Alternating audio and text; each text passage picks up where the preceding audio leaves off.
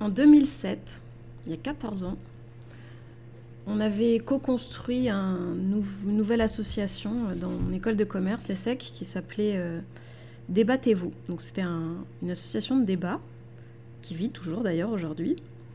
Et on avait fait pas mal de tentatives de formats, d'activités. Et euh, une d'entre elles, c'était un format assez intéressant où, euh, dans le journal qu'on avait créé, on avait décidé que deux personnes s'affronteraient par écrit euh, sans savoir ce que l'autre écrirait et que les deux papiers proposés par les deux personnes qui chacune défendrait une position euh, opposée seraient publiés dans le journal et que c'était à cette occasion-là qu'elle découvrirait ce que l'autre dirait, ses arguments. Donc il fallait écrire sur euh, un sujet qui nous tenait à cœur en imaginant les arguments de l'autre à l'avance.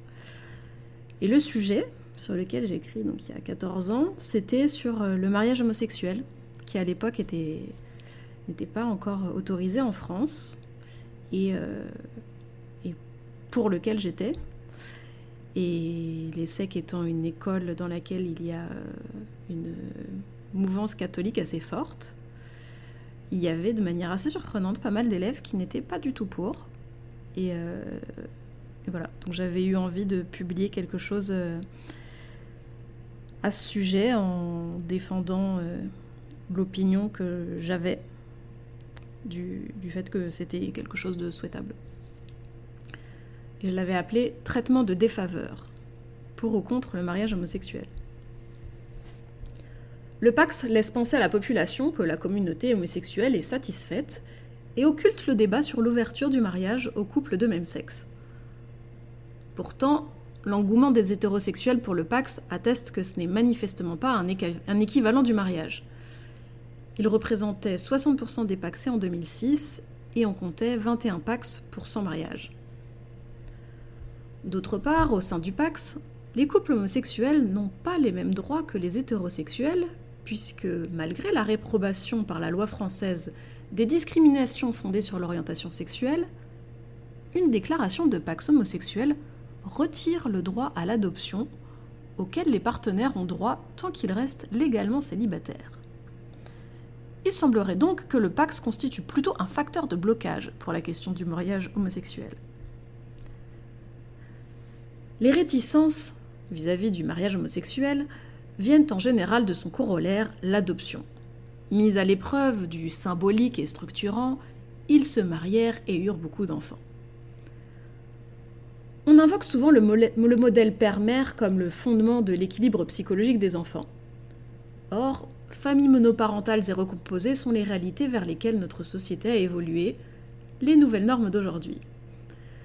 La stabilité des enfants n'en a pas moins été assurée par leur environnement général, composé de personnes des deux sexes, le foyer n'étant pas leur seul lieu de socialisation. D'ailleurs, les études empiriques, à grande échelle, réalisées en Australie, en Angleterre et aux États-Unis, viennent corroborer l'absence de différence majeure entre les familles dont le couple est homosexuel ou hétérosexuel. Elles engendrent en moyenne le même nombre d'enfants homosexuels. Le mariage homosexuel n'est donc pas une remise en cause du modèle dominant. Nombreux sont ceux qui évoquent la nature pour justifier l'interdiction aux couples homosexuels d'avoir des enfants. Pourtant, l'ordre naturel n'a jamais rendu les homosexuels stériles, donc c'est uniquement notre société qui empêche légalement les couples de devenir parents. Notre société souffre d'ailleurs d'un vide juridique tragique face à la complexité des situations de fait. Ainsi, dans un couple homosexuel, lorsque le parent biologique d'un enfant meurt, l'enfant pourra être envoyé à la DAS car le conjoint est interdit d'adoption alors même qu'il a pu élever l'enfant. Et si le mariage avait pour but la procréation, nous serions alors contraints à rester cohérents et à ne pas laisser se marier les personnes stériles et ménopausées. Mais en lieu de vérités irréfutables, nous devons admettre que la seule raison qui empêche les homosexuels de procréer légalement est un choix de notre société une interdiction contestable.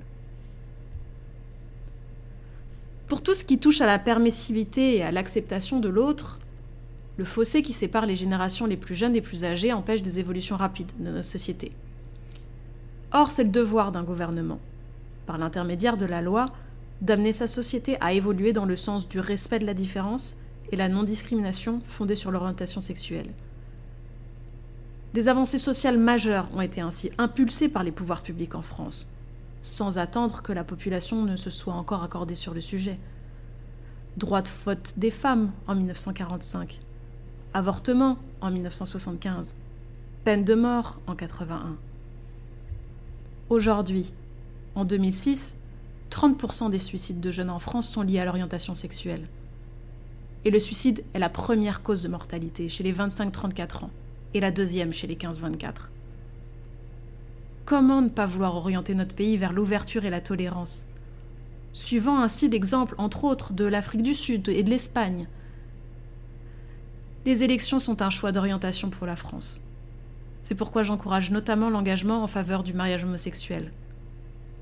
N'oublions pas que banaliser l'homosexualité, c'est mieux faire disparaître l'homophobie.